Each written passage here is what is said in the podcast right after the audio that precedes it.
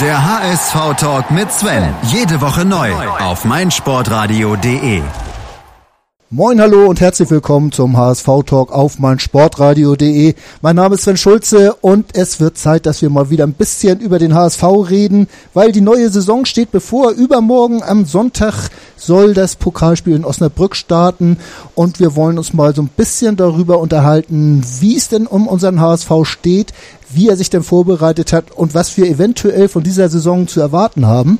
Wir ist in diesem Fall außer mir, meiner Wenigkeit, ist das Matthias Lindenbrücker von der Mopo. Der Sportchef ist mal wieder da. Hallo Matthias.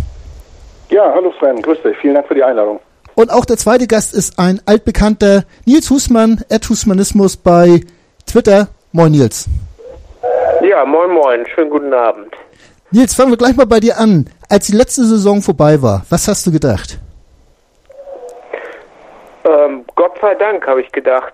Also ich habe mich wahnsinnig gefreut, ähm, weil ich nach dem Spiel ähm, in Augsburg wenig Hoffnung hatte. Und irgendwie war ich dann, ähm, also mir war das nicht unangenehm wie die Rettung zum Beispiel in Fürth damals, sondern ich war irgendwie auch so ein bisschen stolz, dass die es tatsächlich geschafft hatten, nach diesen berühmten zwei Punkten aus zehn Spielen und dann nochmal mit der kräftigen Delle am Ende es, es doch zu packen und ähm, war dann aber auch sehr müde und froh, dass die Saison vorbei war und ohne Relegation dann vorbei war.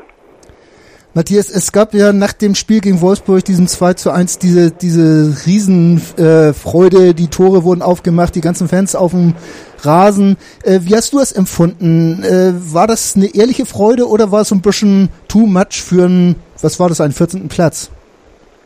Naja, es ist es ist ja wahnsinnig viel äh, diskutiert worden darüber, ne? Und außerhalb der Stadtgrenzen hat man sich auch ein wenig darüber lustig gemacht, dass der HSV äh, die Rettung feiert wie ein, ein Titelgewinn, eine Meisterschaft, also mehr gefeiert hat eigentlich als die Bayern die Meisterschaft. Ähm, für mich war das äh, einfach der Ausdruck purer Erleichterung, ähm, den nicht nur die Fans empfunden haben, sondern mit sicherlich mit, mit Sicherheit auch wir, wir Journalisten, äh, auch äh, für die Medienstadt Hamburg wäre es eine Katastrophe gewesen, äh, wäre der HSV in die zweite Liga gegangen. Deswegen äh, waren wir auch extrem froh, dass es äh, ohne Relegation diesmal dann auch am letzten Spieltag geklappt hat. Mhm. Ähm, Nils, du hast das eben schon mal so ein bisschen angedeutet, dieser, dieser Horrorstart in die letzte Saison mit diesen zwei Punkten aus äh, zehn Spielen, mit diesem Negativdenk zu Hause gegen Dortmund, als äh, ja überhaupt nichts zusammenlief und dann in der zweiten Halbzeit das so ein bisschen besser wurde. Wenn du diese Saison nochmal äh, bet äh, zurückwirkend betrachtest, ähm, siehst du jetzt einen deutlichen Aufwärtstrend in der letzten Halbserie unter Gistol oder ist, ist das bloß ein anderer Name und die gleichen Symptome? Also ja, wenn man jetzt ähm, also erstmal habe ich riesen Respekt äh, auch vor Markus Gistol, dass er den Mut hatte, da auch quasi in der Saison da so wie so eine Operation am offenen Herzen zu machen. Er hat ja sehr viel probiert und hat es auch ausgehalten, dass er dafür auch ziemlich schnell kritisiert wurde. Ähm, ich war auch natürlich wie alle Fans ungeduldig und äh, irgendwann resigniert. Ähm, aber wenn man die Rückrunde dann sieht, natürlich gab es immer diese Ausschläge nach unten, die man vom HSV auch kennt. Also das, die, das Spiel München äh, in Ingolstadt, äh, in Augsburg habe ich schon kurz erwähnt. Das ist ja typisch HSV, aber nichtsdestotrotz war das ja in der Rückrundenplatzierung, wäre es, korrigiert mich, wenn es falsch ist, aber ich glaube Platz 7 oder so. Mhm. Äh, also daraus würde ich jetzt nicht ableiten, dass sie jetzt da Wunder, was sie oben angreifen. Das wird eine ganz schwere Saison. Ähm, aber ich würde daraus ableiten, dass man jetzt auch nicht mutlos in die, in die Zukunft gucken muss. Mhm. Matthias, der äh, Markus Gistol sagt ja im Interview immer, dass er diese fünf Spiele brauchte, um sich ein Bild zu machen äh, von seiner Mannschaft und um dann die Hebel richtig ansetzen zu können. Äh, gehst du da mit oder äh, war das dann am Ende so, so der letzte Strohhalm, an den er sich geklammert hat? Na, ich ähm, denke, dass man nicht erwarten kann, dass ein neuer Trainer vom ersten Tag an sofort funktioniert mit der Mannschaft. Und das hat sich ähm, in der vergangenen Saison auch beim HSV gezeigt. Ähm, Markus Gistol hat sich das genau angeguckt, fünf Spiele lang mit, mit seinem Team und hat dann, ähm, was ich bemerkenswert fand, mitten in der Hinrunde weitreichende Entscheidungen getroffen. Ne? Also den äh, Kapitän abzusetzen und neu zu besetzen, äh, neue Regeln einzuführen in der, in der Kabine. Ähm, der Torwartwechsel kam dazu, auch wenn das mit einer Verletzung äh, in Einklang ging. Aber dennoch hat er äh, Entscheidungen getroffen, mutige Entscheidungen getroffen und äh, ist dafür dann auch belohnt worden. Also die Mannschaft ist äh, zusammengerückt. Ähm, er hat dann im Winter nochmal äh, weitere Entscheidungen getroffen, sich von Spielern getrennt, die er als äh, Störfaktoren ausgemacht hat. Von daher ist der Klassenhalt in der vergangenen Saison sicherlich sehr eng mit seinem Namen zu verknüpfen.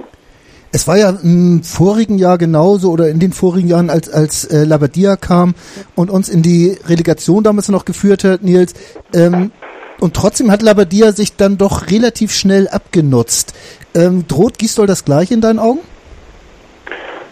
Ja, also ich fürchte, in Hamburg äh, ist immer die Gefahr groß, dass sich jeder Trainer abnutzt, weil die Ungeduld halt irgendwie groß ist, der Druck auf den ganzen Verein äh, groß ist. Ähm, ich wüsste jetzt nicht, welcher Trainer kommen muss und äh, seinen, seinen Plan so über einen langfristigen Zeitraum durchführen kann und auch erstmal Misserfolge dann toleriert werden. Ich fürchte, das ist hier in Hamburg einfach so. Damit muss sich äh, ein Trainer abfinden. Und wenn Markus Gistol jetzt einen äh, schwachen Start in die Saison äh, erlebt, also vielleicht mit dem Aus im Pokal in Osnabrück und vielleicht auch mit den ersten fünf, sechs, sieben Bundesligaspielen mit wenig Erfolg, dann wird auch er in die Schusslinie geraten. Das äh, ist, glaube ich, ähm, äh, wird nicht zu vermeiden sein, sollte es so kommen. Äh, Nils, also, es heißt ja immer, in Hamburg, hat, hat Matthias ja eben auch noch gesagt, in Hamburg hat es ein Trainer immer schwer. Woran machst du dieses in Hamburg fest? Wer hat diese Riesenerwartung? Wir Fans doch eigentlich nicht mehr.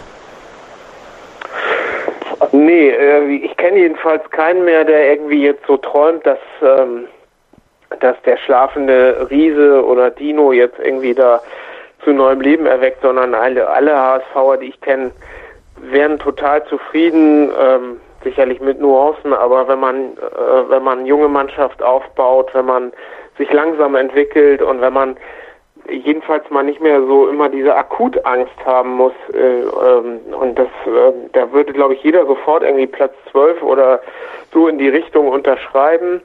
Ich weiß nicht, woher das kommt. Ich glaube, es wird manchmal auch von außerhalb Hamburg so herangetragen und was, was mich schon sehr beschäftigt ist, dass auf den Club schon auch so, ein, ähm, so eine hämische Erwartung da ist, jetzt sollen sie doch endlich scheitern.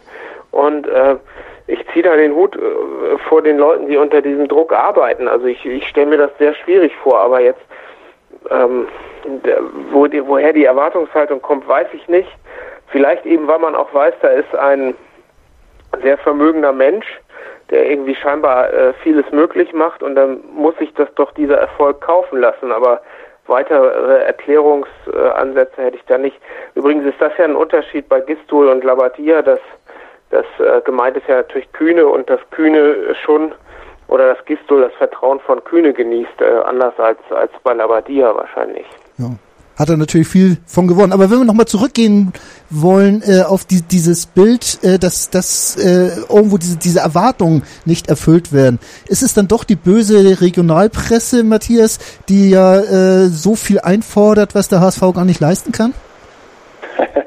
Also ich kann äh, ehrlicherweise nicht erkennen, dass äh, wir vom HSV viel einfordern. Also im Endeffekt ist es doch so, dass wir äh, beobachten, was beim HSV passiert und das dann einordnen. Und äh, wenn Dinge in den Medien erscheinen, dann sind sie halt auch schon passiert. Also dann sind die Fehler auch schon gemacht worden, wenn darüber berichtet wird.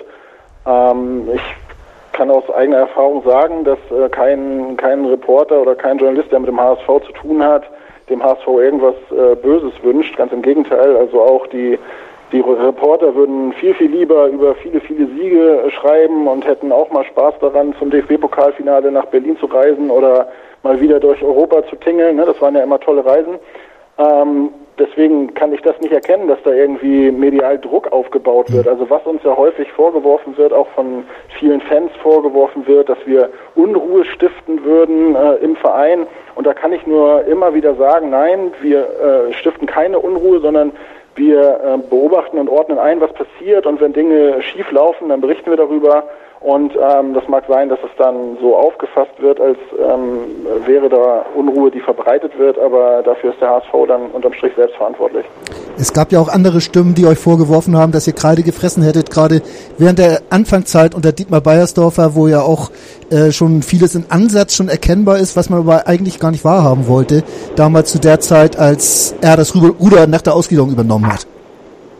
Ja, aber mit Dietmar Beiersdorfer kam halt irgendwie der große Hoffnungsträger. Ne? Es ja. ist ja nicht so, dass der nur von den Medien als solcher dargestellt wurde. Also der galt ja irgendwie so als der Mann, der das jetzt äh, alles in den Griff bekommt und der den Verein äh, wieder dahin bringt, wo er dann auch in der ersten Zeit von Bayersdorfer als Sportchef war, nämlich ähm, eigentlich sehr, sehr regelmäßig im ersten Drittel der Bundesliga und äh, sehr, sehr regelmäßig auch in Europa in dieser Konstellation mit Bernd Hoffmann. Äh, diese Hoffnung hatte man bei Bayersdorfer. Ähm, er wollte dann wahrscheinlich zu viel und äh, hat sich da zermürbt und äh, sich einfach um tausend Sachen gekümmert, auf die er sich vielleicht äh, nicht hätte konzentrieren sollen. Besser wäre es gewesen, er hätte sich auf die sportliche äh, Weiterentwicklung konzentriert und deswegen ist er gescheitert. Aber ähm, auch äh, den Schuh will ich mir jetzt nicht anziehen, dass damals die Medien irgendwie äh, Bayersdorf als solchen dargestellt haben, sondern auch äh, vor allem ja die, äh, die Verantwortlichen des Vereins, äh, sprich der Aufsichtsrat, der Bayersdorfer installiert hat ne, in dieser Funktion. Auf jeden Fall. Äh, Nils, du warst ja auch jemand, der pro äh, HSV Plus damals eingestellt war. Ich glaube, du hast auch für die Ausgliederung gestimmt, wie ich auch. Ähm, fühlst du dich von, von Bayersdorfer in deinen Ideen so ein bisschen verraten? Also so die Ära Bayersdorfer ist, ist äh, sicher eine Riesenenttäuschung. Ähm, äh, äh stimmt, ich war auch dafür. Ähm, ähm, wäre auch, glaube ich, wenn es nochmal, wenn man die Uhr nochmal zurückdreht, wäre ich immer noch dafür. Ähm, aber ich war, also ich war zu naiv. Ich finde, der HSV hat so einen Erlöser, äh, so ein Erlösungspublikum. So jetzt, jetzt soll der eine kommen, der alles, der macht, dass alles gut wird. Und das früher war das mal Van der Vaart und dann war es mal Bayersdorfer und so.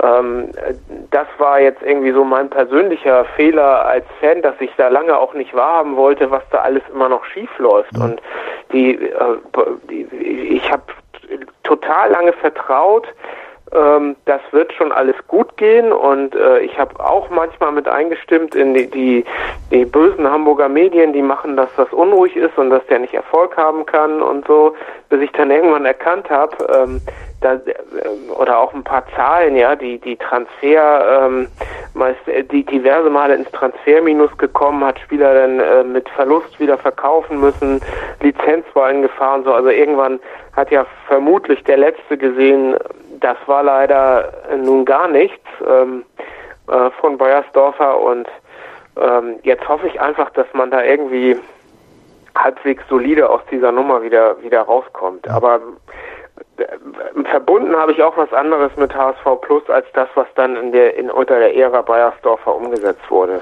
Im, Im Nachhinein ziemlich klar. Ich denke mal, das hast du ganz gut zusammengefasst und so geht das wohl vielen, die so gedacht haben wie wir. Was ich noch ganz interessant finde, Matthias, auch wenn es nicht bei euch gestanden hat, waren ja jetzt so ein paar Äußerungen von Kühne zu lesen, der unter anderem gesagt hatte, ja, da hätte der Rieckhoff doch wohl äh, selbst noch äh, in Amt und Würden gehen sollen, also in den Aufsichtsrat gehen sollen als Vorsitzender. Ähm, ich glaube, das hat er damals vor drei Jahren auch ein bisschen anders gesehen, oder? Kühne jetzt? Ja, oder? Kühne die, diese Äußerung von, von heute, ich glaube, ich weiß nicht, wo ich sie gelesen habe, ich habe heute so viel gelesen, um mich vorzubereiten.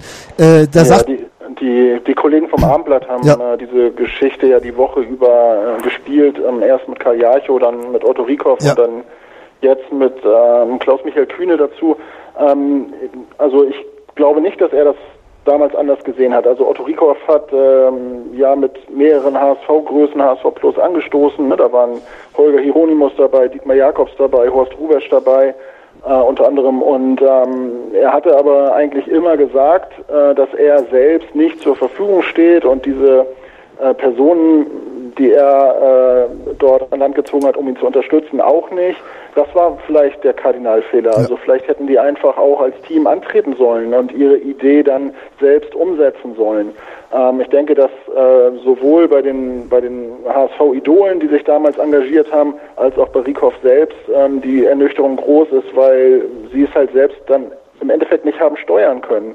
Wie es ähm, hätte laufen sollen. Also das hat der Otto Rikow jetzt selbst gesagt. Er, er sieht ja die Idee von HSV Plus verraten und Kühn hat darauf geantwortet, er selbst hätte es ja auch steuern können und wollte es nicht. Mhm. Und dann musste Karl Gernert einspringen und dann haben es im Prinzip Leute umgesetzt, die mit der Entwicklung von HSV Plus, über das ja abgestimmt worden ist, von Mitgliedern ähm, ja gar nichts mehr zu tun gehabt. Äh, also im Endeffekt war das vielleicht der größte Fehler, dass ja. die Leute, die sich damit beschäftigt haben und die das auf die Spur gebracht haben, dann äh, nicht ins, ins Rollen gebracht haben. Bis auf Thomas von Hesen, der ja im Aufsichtsrat war, anfänglich äh, war keiner dabei.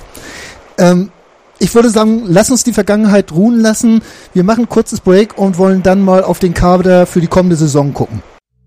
The Sound of Football. Die Euro 2017 in Berlin. Live auf meinsportradio.de. Vom 18. bis 26. August spielen 10 Teams um den Europameisterschaftstitel im Blindenfußball. meinsportradio.de überträgt alle Partien live. Sei dabei und schalte ein. Im Web und in der App. Ihr hört den HSV-Talk auf meinsportradio.de mit der Saisonvorschau. Bei mir zu Gast sind Matthias Linnenbrücker und der Nils Husmann.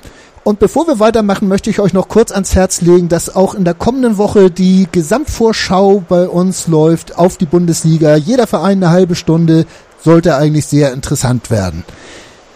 Ich habe angedroht, dass wir uns jetzt so ein bisschen auf den Kader konzentrieren wollen. Und ja, da gab es ja gleich bei der ersten Verpflichtung äh, so, so ein hin und her, äh, tut das überhaupt Not, einen neuen Torwart zu verpflichten?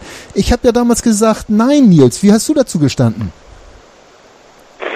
Ja, René Adler war ja dann weg. Ja. Das finde ich auch, konnte ich ähm, nachvollziehen. Äh, der hat ja nur auch so die eine oder andere traumatische Erfahrung gemacht und vielleicht ist es dann auch mal an der Zeit, da nochmal eine Herausforderung zu suchen. Ich, ich gönne es ihm und ich finde es ein super Sportsmann und ähm, freue mich, dass er beim HSV war, aber äh, ich äh, finde auch, dass man jetzt mit ihm da ums Gehalt feilschen und jeder wusste, man will das Budget äh, senken. Das war ja so zu Beginn der Transferphase so mhm. das Riesenthema. Ähm, dass sich dann die Wege trennen, ähm, fand ich auch von der Art und Weise, wie es dann passiert ist, vollkommen in Ordnung. Und so, dann braucht man einen zweiten Torwart und ja, dann, also ich konnte das nachvollziehen, wenn man die Chance hat, einen ähm, äh, großes Nachwuchstalent zu binden ähm, mit Pollersbeck. Der hat ja dann auch für Furore gesorgt bei der EM. Gott sei Dank war das dann ja schon einigermaßen eingetütet, sonst wäre er noch teurer geworden. Da kann man jetzt lange drüber streiten, war das jetzt zu viel Geld? Für heute wissen wir die Nummer zwei. Ähm, aber ich glaube einfach, die Chance war da, er, der Spieler wollte, Matenia hat das super gemacht zum Saisonende und so haben wir dann eine Position doppelt besetzt und keiner muss sich da, äh, glaube ich, groß Sorgen machen, äh, falls da mal irgendwie einer sich, äh, äh hoffentlich passiert es nicht, aber länger verletzen. Also ich kann das nachvollziehen. Matthias, hättest du dir Sorgen gemacht, äh, wenn wir mit Matenia und Mickel in die Saison gestartet wären? Naja, also ich sehe seh es ein bisschen anders. Ich finde einfach äh, 4 Millionen Euro oder knapp 4 Millionen Euro für einen Torwart zu bezahlen, äh, der nicht ganz klar die Nummer 1 ist, einfach viel zu viel. Ähm, das zeigt ja eigentlich nur, dass man nicht zu 100 Prozent von Matenia überzeugt war. Der Junge ist ja auch erst 26, ist ja nicht so, dass das ein alter Torwart wäre. Also wenn man von Matenia überzeugt ist, dann kann man auch sagen, der kann äh, vier, fünf, sechs Jahre ähm, der Stammtorwart genau. des HSV sein. Und dann kann man äh, schauen, ob man nicht einen jüngeren günstigen kriegt oder aus dem eigenen Nachwuchs einen aufbaut, ähm, der hinter Mickel vielleicht dann als Nummer drei ähm, lernt und dann die Nummer zwei vielleicht wird und dann irgendwann mal die Nummer eins wird. Also ich finde es zu teuer und ähm, sehe mich im Prinzip dadurch bestätigt, dass Martenia jetzt diesen Zweikampf gewonnen hat in der Vorbereitung. Ähm, sicherlich total unglücklich, wie es für Pollersbeck beim HSV gelaufen ist mit diesen beiden Fehlern in den beiden Vorbereitungsspielen. Da war im Prinzip dieser Zweikampf auch schon entschieden. Aber vier Millionen Euro für einen ähm, Torwart, der drei Jahre jünger ist als der Stammtorwart, finde ich total übertrieben äh, und äh, ungerechtfertigt. Oh, da sprichst du mir aus der Seele, brauche ich ja gar nichts mehr dazu anzufügen. Ähm, ich habe es nicht genauso gesagt, ich habe auch darüber geschrieben und, und fand das auch überzogen, aber egal. Ich habe sehr viel Kritik dafür geerntet und da gibt es wohl auch Leute, die wirklich anderer Meinung sind. Ähm, ja, aber wahrscheinlich, wahrscheinlich von den Leuten, die dachten, Pollersbeck startet halt direkt durch und steht im Tor. Ja. Also wenn der jetzt ganz klar die Nummer 1 des HSV als Nummer 1 des HSV verpflichtet worden wäre und man hätte gesagt, okay, das ist der äh, U21 Nationalkeeper, ähm, der hat vielleicht Ambitionen, äh, auch später mal in der Nationalmannschaft im Tor zu stehen und wir sichern uns den jetzt für äh, relativ kleines Geld und verkaufen den vielleicht dann mal für 10 oder 14 oder 15. Aber so ist es ja nun leider nicht gekommen. Also äh, der sitzt jetzt auf der Bank und ist äh, dafür einfach zu teuer. Ja, ja sehe ich ganz genauso. Gut, äh, Nils, noch was dazu? Nö, also ich, äh, mal, mal gucken. Also da kann so viel unter der Saison auch passieren.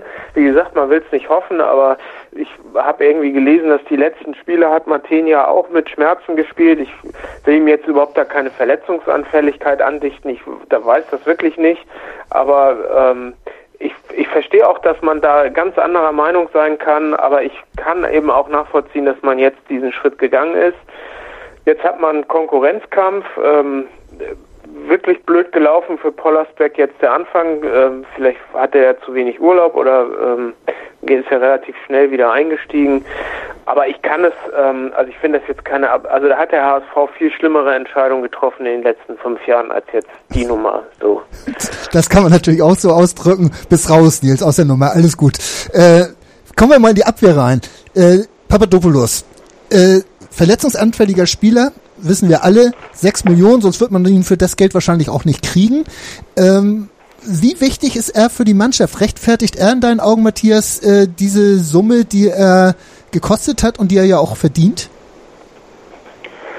Naja, also um, äh, um seine gesundheitlichen Probleme ähm, muss man ja jetzt nicht spekulieren. Also die sind ja bekannt gewesen, ja. die sind im HSV bekannt gewesen, als sie ihn geliehen haben von von äh, Leverkusen bzw. Leipzig ja. und die sind ihnen auch bekannt gewesen, als sie ihn jetzt fest verpflichtet haben für viel Geld. Ähm, es hat in der jüngeren Vergangenheit immer wieder Beispiele gegeben, dass äh, Spieler beim HSV ein halbes Jahr funktioniert haben und dann überteuert gekauft worden sind. Äh, La Soga fällt mir da spontan ein. Ähm, da hat es sich nicht ausgezahlt. Ich hoffe einfach bei Papadopoulos, der äh, ohne Zweifel von seiner Mentalität, von seiner Einstellung und auch von seiner von seiner Klasse als äh, robuster, kerniger Verteidiger total wichtig für die Mannschaft ist. Ich hoffe sehr, dass er äh, das in den Griff bekommt. Ähm, er wird mit Sicherheit im Verlauf der Woche immer ein, zwei, drei, vier Tage im Training fehlen und ich hoffe, dass er dann äh, in den Spielen äh, bereit ist, äh, sein Mann zu stehen auf dem Platz. Ich bin da skeptisch. Also ich wäre überrascht, wenn er dann unterm Strich mehr als 22, 24 Spiele gemacht hat. Nils?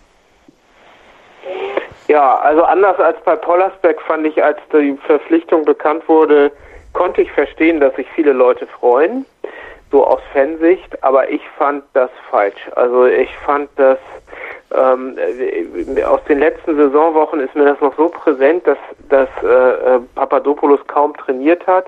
Immer das Zauberwort Belastungssteuerung.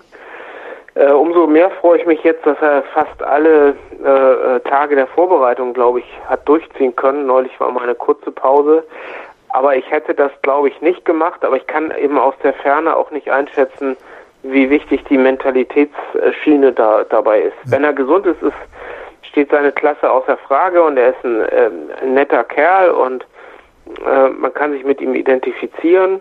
Aber ich hätte da, glaube ich, eher die unromantische ähm, Entscheidung getroffen und gesagt, dann lass uns lieber für das Geld ähm, äh, jemanden holen, der, der das gesundheitlich äh, äh auch alles noch vor sich hat. Äh, und nicht die, also das Risiko ist mir eigentlich zu groß der es gesundheitlich noch vor sich hat. Das hört sich sehr gut an, der also die ja. Verletzung noch kriegt und sie nicht schon gehabt hat. Nein, ich weiß, was du meinst, Nils, selbstverständlich. Rick van Drongelen und Bjarne Tölke, Nils, mach mal gleich weiter, die beiden im Paket. Ähm, mit, mit Perspektive gekauft? Bin ich jetzt Nils, ja? Du noch weiter? Ja, ja. Also Tölke kenne ich nicht, fand, äh, fand ich überraschend. Ähm, hat, wenn ich mal Testspiele so reinge luschert habe, fand ich ihn erstaunlich stark dafür, dass man irgendwie so in Foren gelesen hat von äh, Karlsruhern, die sich verwundert die Augen gerieben haben, was der jetzt in der ersten Liga soll, wo er doch schon angeblich in der zweiten Liga äh, nicht hat mithalten können. Ähm, schade, dass er sich verletzt hat, weil ich fand das wirklich ansprechend.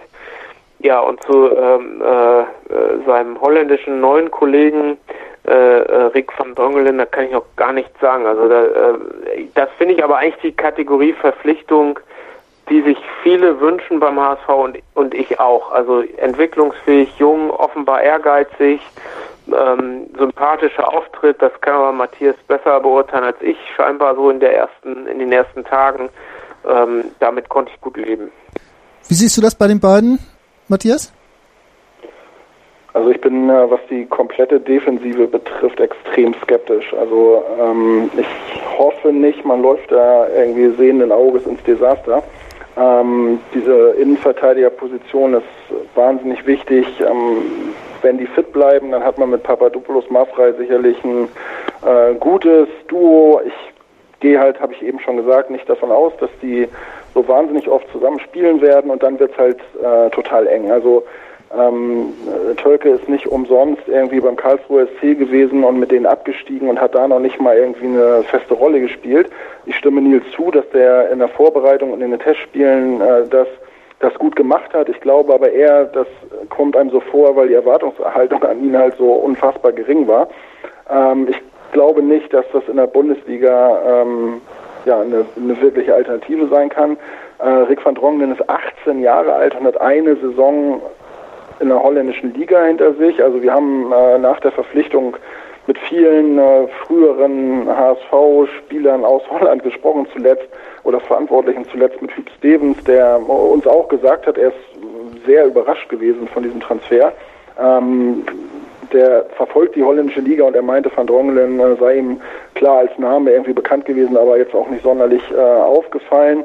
Deswegen da muss man, glaube ich, abwarten. Grundsätzlich jetzt auf lange Sicht ist das natürlich ein Transfer, ähm, wie man ihn sich wünscht, wie Nils das auch gesagt hat. Junger Spieler, entwicklungsfähiger Spieler, der den Zenit noch nicht überschritten hat, sondern äh, seinen Höhepunkt hoffentlich beim HSV erlebt und dann auch auf einem guten Niveau.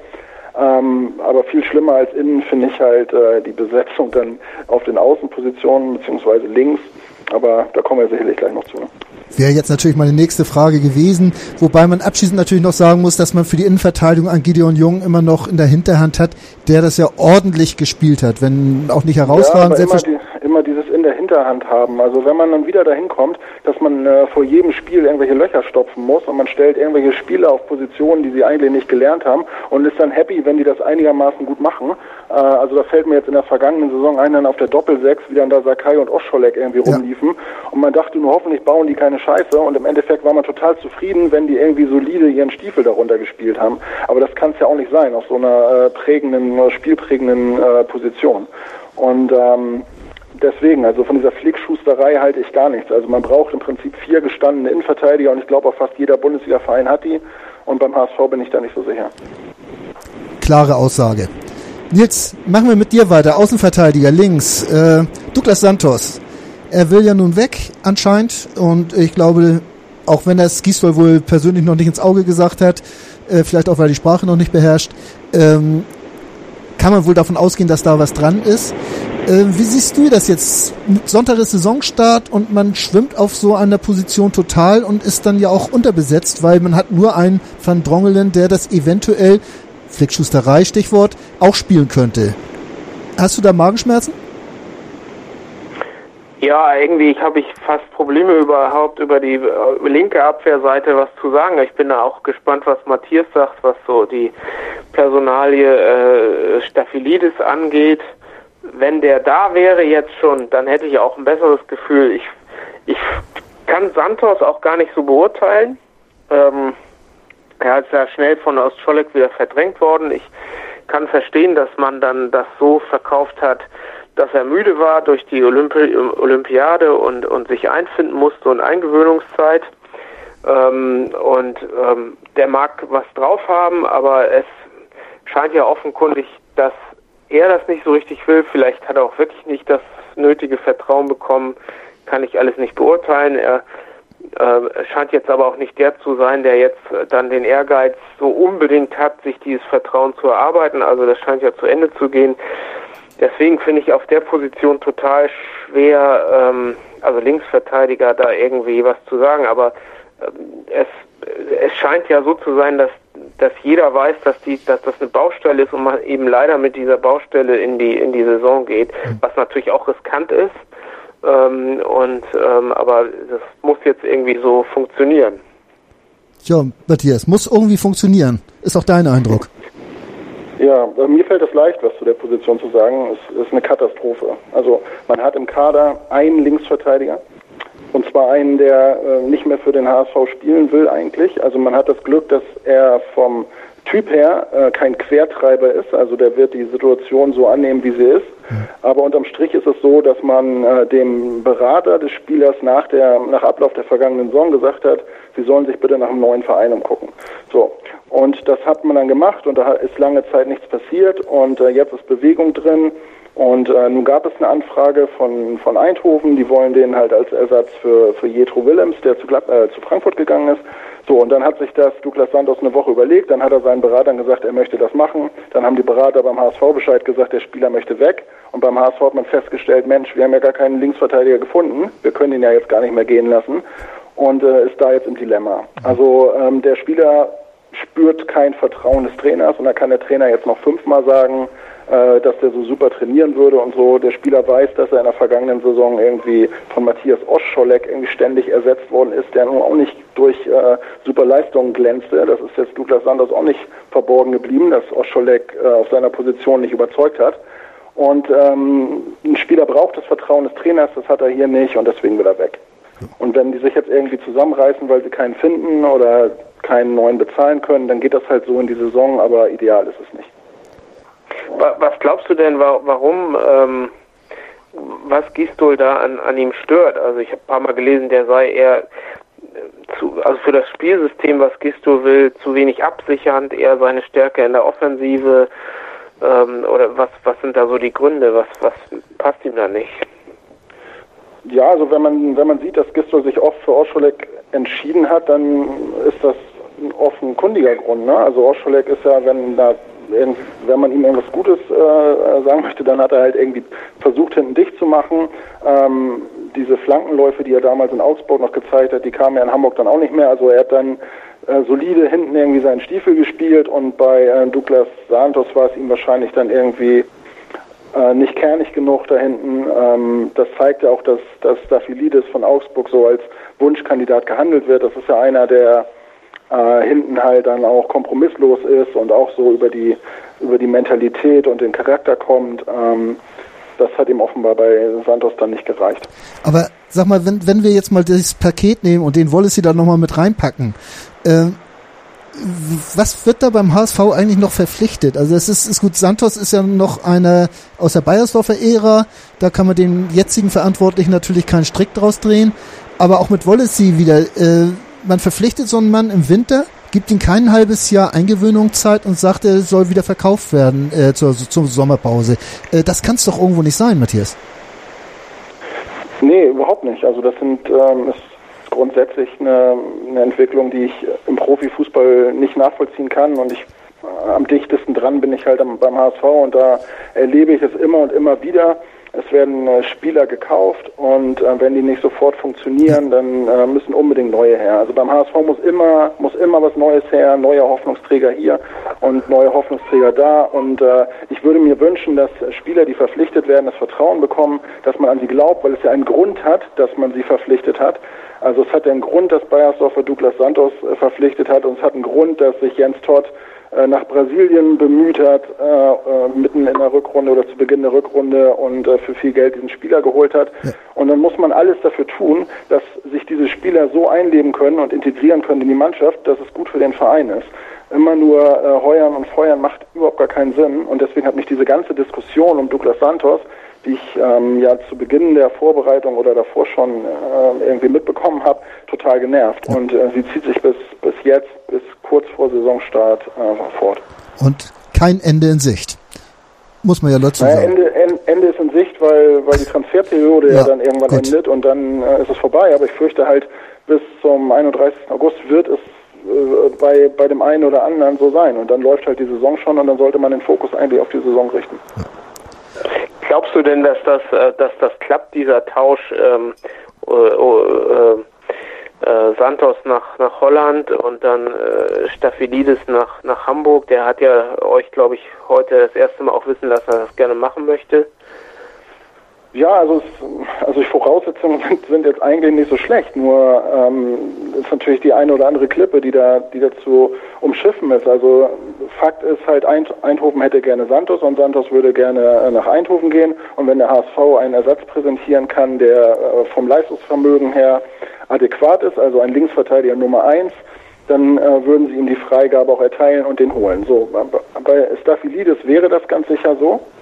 Ähm, der will weg aus Augsburg. Warum? Weil er in Augsburg nur die Nummer zwei ist, hinter Philipp Max.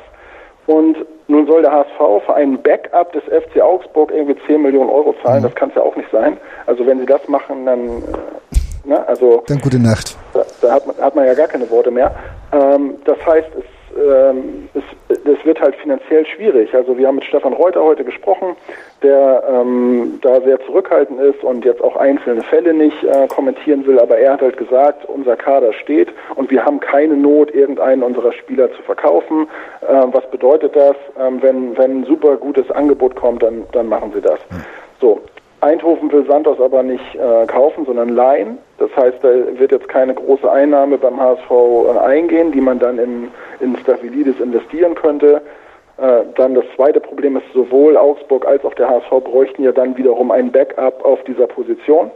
Weil Max die 1, Staphylidis die 2. Wenn Staphylidis weggeht, ist er hier die 1, aber der HSV hat keine 2. Also beide suchen dann noch einen weiteren Linksverteidiger und bevor der nicht gefunden ist, wird da, glaube ich, nichts passieren. Schwer. Also wir werden das weiter beobachten, wir werden da heute auch viel drüber reden können, aber nicht weiterkommen. Insofern breche ich das jetzt einfach mal Kraft meines Amtes hier ab, kündige noch eine kleine Pause an und dann sind wir gleich wieder da mit den restlichen Neuzugängen. Die Baseball-Bundesliga live auf meinsportradio.de. Alle Spiele live kommentiert von unseren Baseball-Experten. Baseball live auf meinsportradio.de. Im Web und in der App. Das Bundesliga-Special. Alle Spiele, alle Tipps, alle Tore.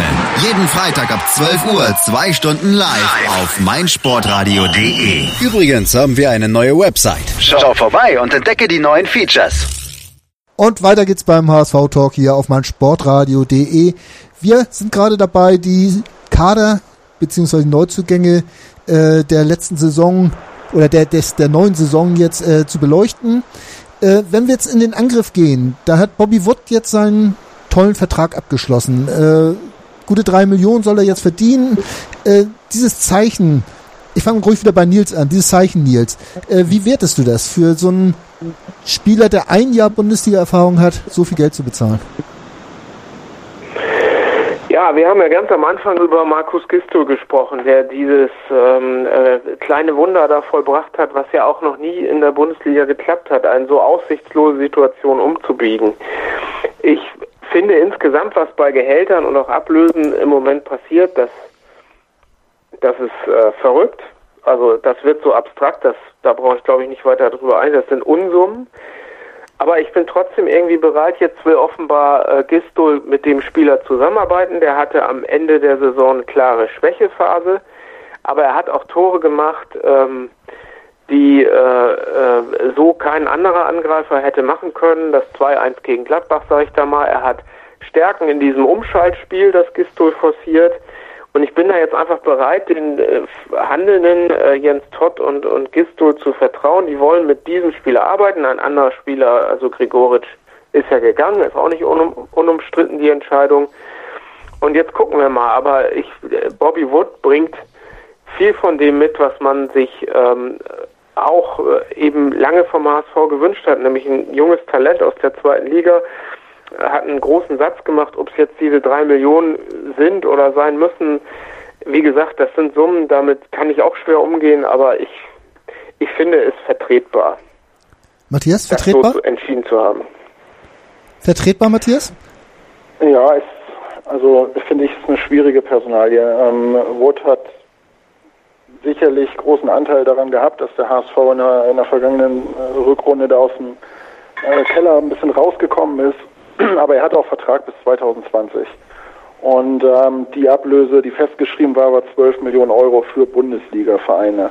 Und ähm, ich bin nicht sicher, ob da ein Bundesliga-Verein gekommen wäre, um 12 Millionen bezahlt hätte. Also ähm, sicherlich haben die Berater oder hat der Berater, der sich ja äh, sehr gut auskennt beim HSV im Gehaltsgefüge, äh, da ordentlich Druck ausgeübt ähm, und sicherlich auch kokettiert mit äh, Angeboten, ob das unterm Strich so gekommen wäre. Ich habe das Gefühl, da hat sich der HSV ein bisschen treiben lassen und äh, hat dann diese Vertragsverlängerung durchgezogen und ähm, ich meine, Wood hat sich nicht mal die Ausstiegsklausel abkaufen lassen, die ist immer noch da, die ist jetzt zwar höher, aber die ist da geblieben, das zeigt ja auch, er will sich alles offen halten und äh, sieht sich sicherlich nicht bis 2021 beim HSV. Äh, ich hoffe, dass der anknüpfen kann an die Leistung, die er gezeigt hat ähm, Mitte der Rückrunde und äh, das ist für mich auch ein Stürmer, den man nicht allein an Toren messen darf, sondern ähm, an seiner Arbeit für die Mannschaft. Das ist ja auch das, was Markus Gistol an ihm so schätzt. Der äh, dieses aggressive Pressing vorne als äh, erste Speerspitze angeht für den HSV. Und ähm, deswegen, ich bin da ein bisschen zwiegespalten, aber ich bin froh, dass er noch da ist. Gut. Ähm, Nils, du hast es eben schon angesprochen, äh, Hahn für Gregoritsch ist ja ein 1 zu 1 Tausch, mehr oder weniger, wobei man die Spieler nicht ganz vergleichen kann, selbstverständlich. Ähm, wie stehst du dazu? Äh, Hahn, ähm, ich finde, da, also da sind wir auch wieder bei den Summen, die sind total verrückt. Ähm, äh, und aber ich kann das auch von der Systematik, wie Gistol das angehen will, kann ich das verstehen. Ähm, äh, ich äh, ist natürlich irgendwie schon verrückt, ne, dass er mal beim HSV war, es nicht gepackt hat und jetzt für teuer Geld kommt er. Aber jetzt rein sportlich von seinen Fähigkeiten, wie er spielt, man liefert sich halt Markus Gistol auch komplett aus. Das ist sicher auch so, ne? Ja, aber das hat man ja eigentlich, das ist ja auch schon Tradition. Und ich glaube, bei Matthias kläffen gerade die Hunde. Ähm, aber das hat beim HSV ja auch schon Tradition, dass man sehr stark auf den Trainer eingeht und dem versucht, seine Wünsche zu erfüllen.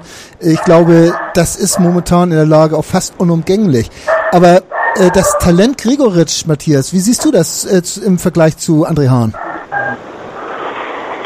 Na, ich ähm, habe mich eigentlich gefreut, als der HSV André Hahn verpflichtet hat, weil äh, der mir gerade nachdem er von seiner schweren Verletzung wiederkam, extrem gut gefallen hat. Das war, glaube ich, die Rückrunde 16. Ja äh, wo er ja fast äh, noch wieder in die Nationalmannschaft, Nationalmannschaft berufen worden ist. Ähm, ist ja kein Geheimnis, was man über ihn sagt. Ne? Mentalitätsspieler, äh, Mentalitätsmonster heißt es ja immer.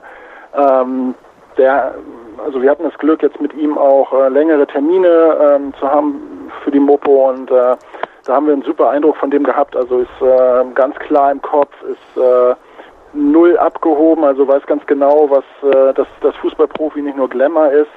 Und ich glaube, dass diese Mentalität, und das hat man ihm auch in den Gesprächen gesagt, was er reinbringen soll in diese Mannschaft, dass er das auch reinbringen kann. Also das ist äh, ein Typ, der dann von der ersten bis zur letzten einfach geht, ne, steil geht. Und ähm, ich hätte mir extrem gewünscht, dass er in der Vorbereitung ein bisschen mehr Glück im Abschluss hat, weil ich glaube, dass er auch sehr über das Selbstvertrauen kommt. Und ähm, hätte mir gewünscht, dass er das eine oder andere Tor gemacht hat, damit er gleich mit diesem Selbstvertrauen auch in die Saison startet. Ich hoffe, das kann er sich relativ schnell holen. Gut. Ähm, kommen wir nochmal zu den Rückkehrern dabei.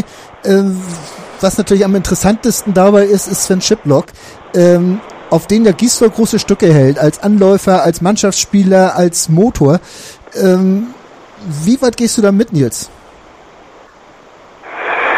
Ähm, glaube jetzt, dadurch, dass André Hahn da ist, ist er halt so der äh, für diese Rolle, ja, dieses Anlaufen und ähm, draufgehen vorne und bei Rutsch spielt ja auch noch noch ähnlich eigentlich. Wenn man ehrlich ist, also da macht es ja eigentlich der HSV gut, ja. Sie, sie wertschätzen ihn, sie loben ihn. Ich finde, er hat es in den Testspielen auch ganz gut gemacht. Ich wäre aber nicht überrascht, wenn, wenn sich die Wege dann doch noch trennen und man dann immerhin den Spieler nicht irgendwie schlecht geredet hat. Das hatten wir ja vor, vor auch schon oder in, in Trainingsgruppen gesteckt hat, die nicht mit der eigentlichen Mannschaft trainieren und so weiter, da noch Werte vernichtet. Äh, das hat man jetzt anders gemacht. Vielleicht stimmt es ja auch, vielleicht äh, bleibt er, aber ich wäre jetzt auch nicht überrascht, wenn sich die Wege da dann doch noch trennen. Dabei ist das doch so, Matthias, wenn ich das richtig irgendwo gelesen habe, ich weiß es wieder nicht wo, ähm, dass Gistol Shiplock schon sehr früh gesagt haben soll, du kommst wieder zurück, du bist mein Mann.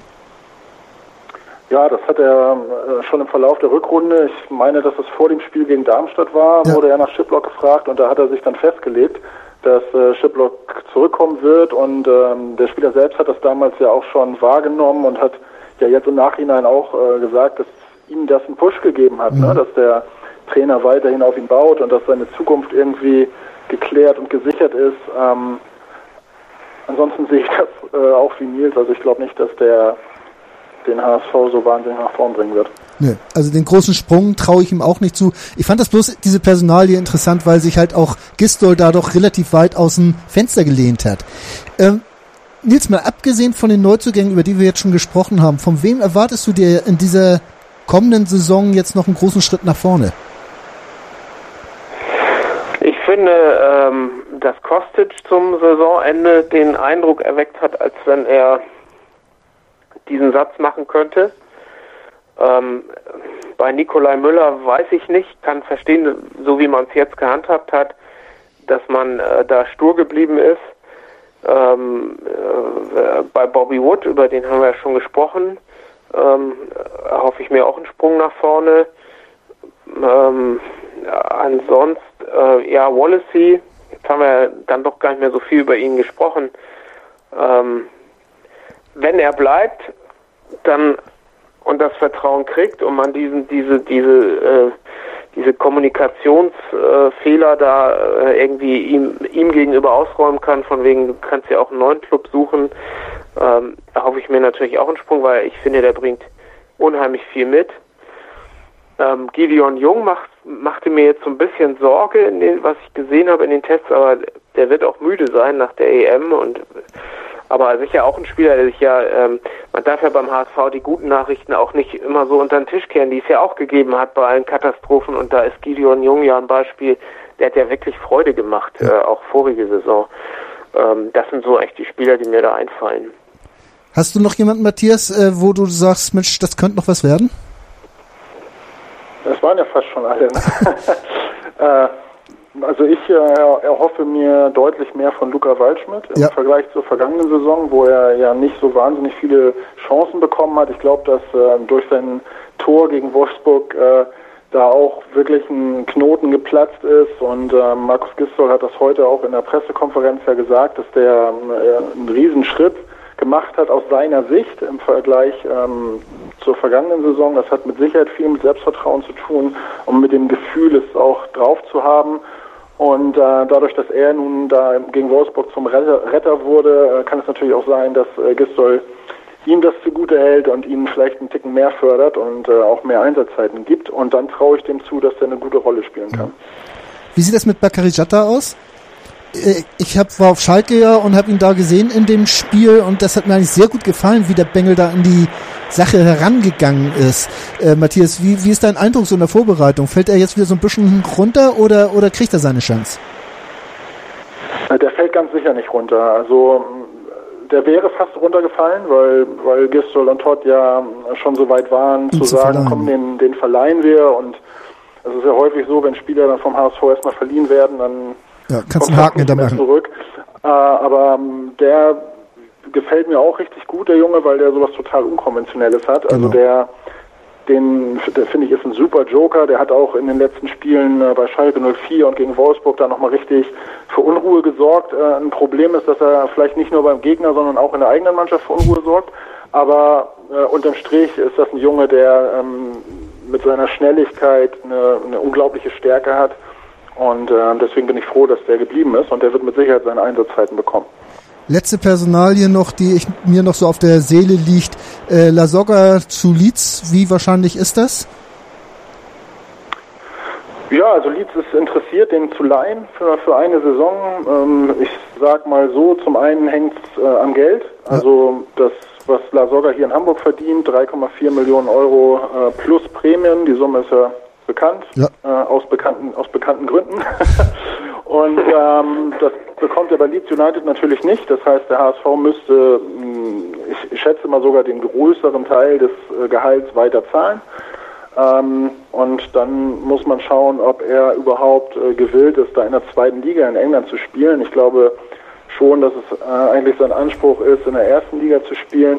Ähm, die Alternativen sind aber momentan nicht da. Das heißt, La Soga steht vor der Frage, bleibe ich hier und ähm, bekomme vielleicht keine Chance und verschwinde in der Versenkung oder gehe ich ähm, in die zweite englische Liga und habe die Chance zu spielen. Ja. So.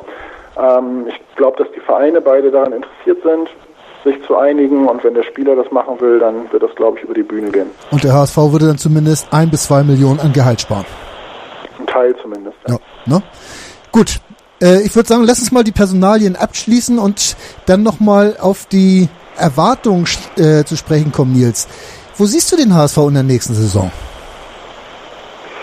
Also ich habe äh, meine Schwierigkeit ist eigentlich weniger der HSV, sondern die Liga insgesamt. Also es fällt mir noch relativ leicht, ähm, da vertut man sich auch immer bei ein oder zwei Clubs, aber so das obere Drittel zu tippen.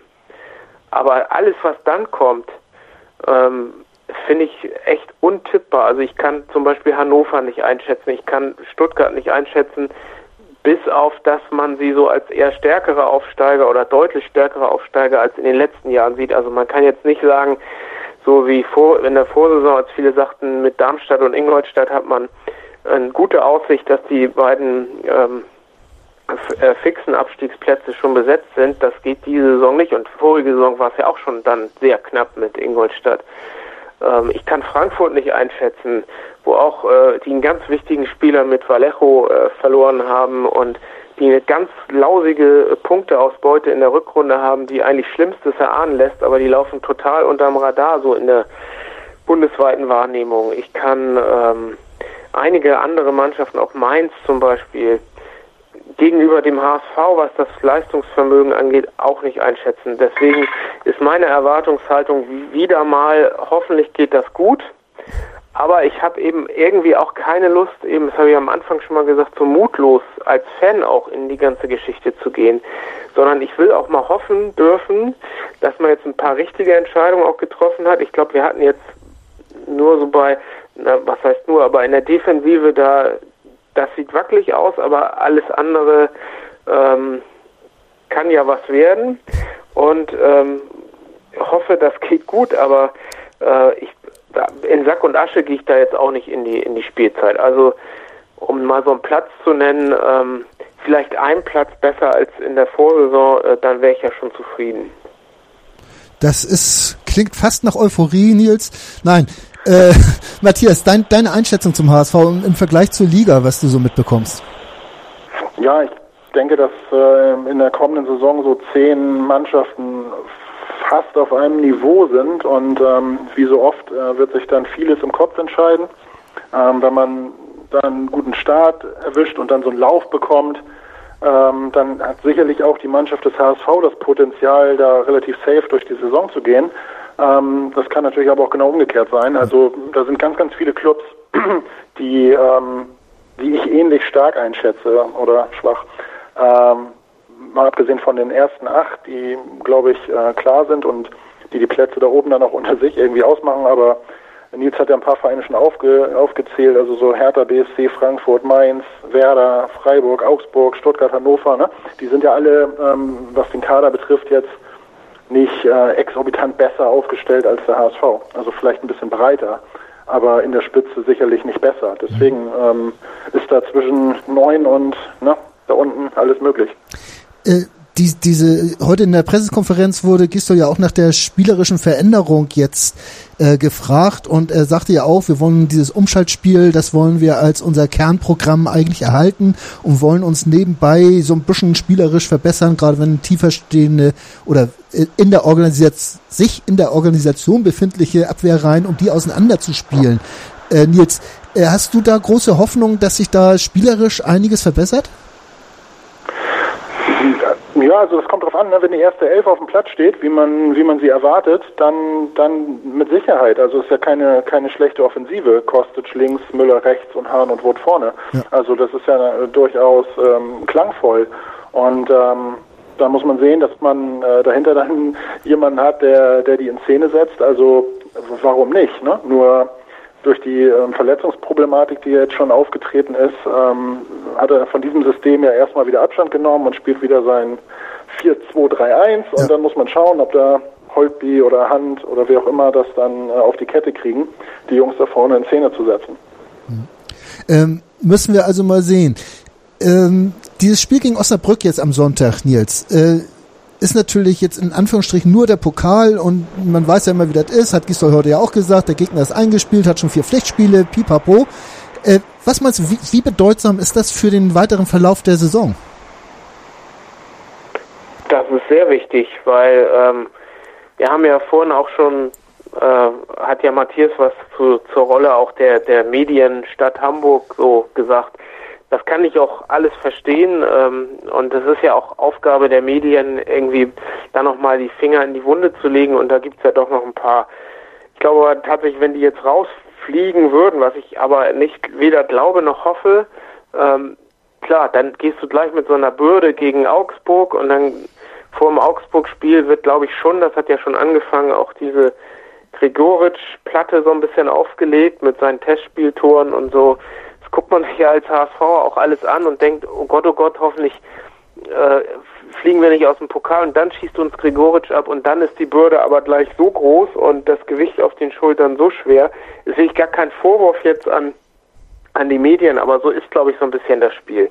Wenn die jetzt irgendwie in Osnabrück weiterkommen und wirklich irgendwie jeder weiß, das sind, das sind, äh, das ist dritte Liga, das sind professionelle Bedingungen, da wird es auch wieder ein paar Erstligisten rauskegeln, dann ist mir das eigentlich egal wie, es ist Pokal, aber bitte weiterkommen und dann kann man das irgendwie auch halbwegs in Ruhe angehen. Wenn nicht, dann ist halt, wie ich gesagt habe, dann, äh, dann ist der Druck gleich da. Ähm, wie siehst du das, Matthias? Ähm, der Druck bei einer Niederlage angenommen mal in Osnabrück äh, kann gleich einen Knacks geben? Ja klar, also die Ergebnisse sind äh, in erster Linie verantwortlich für die Stimmung innerhalb innerhalb einer Mannschaft. Deswegen war ich sogar froh, dass gegen gegen Espanyol in diesem letzten Härtetest dann zumindest das 1-1 noch gelang. Ja. Wenn du da 0-1 irgendwie vom Hof gehst und hast äh, erst Halbzeit so viele Chancen verballert, das schlägt natürlich auch direkt auf die Stimmung. Ne? Das, sind, das sind Sportler, die definieren sich über ihre Erfolge und so entsteht ja auch Selbstvertrauen. Und äh, im Umkehrschluss ähm, entsteht Verunsicherung durch äh, negative Ergebnisse. Deswegen ist es extrem wichtig, in äh, Osnabrück da jetzt zu bestehen. Ich würde mich da Nils anschließen. Mir ist eigentlich auch Wumpe äh, wie, ob sie das jetzt 4-0 gewinnen, 1-0 oder 3-2.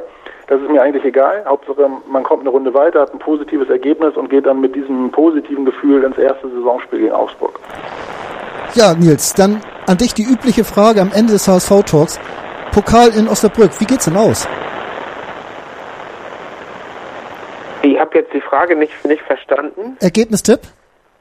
Au Ergebnistipp in, in, in, in Osnabrück. In Osnabrück oder Augsburg? Ja, Osnabrück. Osnabrück. Ähm, boah, äh, 1 zu 3, also für den HSV. Matthias, 1 zu 3, gehst du da mit?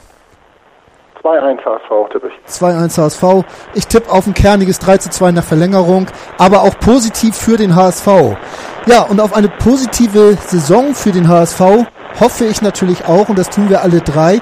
Für heute möchte ich mich ganz herzlich bedanken bei Matthias Ninnenbrügger von der Mopo und bei Nils Husmann äh, den ihr bei Twitter als Husmanismus findet. Herzlichen Dank euch beiden, hat mir sehr viel Spaß gemacht und vielleicht ist ja der eine oder andere, wird er jetzt beim Zuhören ja etwas schlauer sein, was er mit dieser Saison anfangen soll. Herzlichen Dank nochmal und nur der HSV. Moin. Moin. Hast das Spiel gesehen? Ja. War ganz gut, ne? Der HSV-Talk mit Sven. Ganz provokant gefragt, mit Adler werden wir abgeschieden? Analysen. Ich sehe das durchaus positiv. Hintergründe. Mit dieser Ausgliederung unterwirft sich die Fußball AG dem Aktienrecht. Und offene Worte. Das war einfach nicht schön. Ich will sowas nie wiedersehen. Der, der HSV-Talk. Jede Woche neu. Auch als Podcast erhältlich. Auf meinsportradio.de. Schatz, ich bin neu verliebt. Was? Drüben. Das ist er. Aber das ist ein Auto. Ja, eben. Mit ihm habe ich alles richtig gemacht. Wunschauto einfach kaufen, verkaufen oder leasen. Bei Autoscout24. Alles richtig gemacht. Wie baut man eine harmonische Beziehung zu seinem Hund auf? Puh, gar nicht so leicht. Und deshalb frage ich nach, wie es anderen Hundeeltern gelingt, beziehungsweise wie die daran arbeiten. Bei Iswas Dog reden wir dann drüber. Alle 14 Tage neu mit mir, Malte Asmus und unserer Expertin für eine harmonische Mensch-Hund-Beziehung, Melanie Lippisch. Iswas Dog mit Malte Asmus. Überall, wo es Podcasts gibt.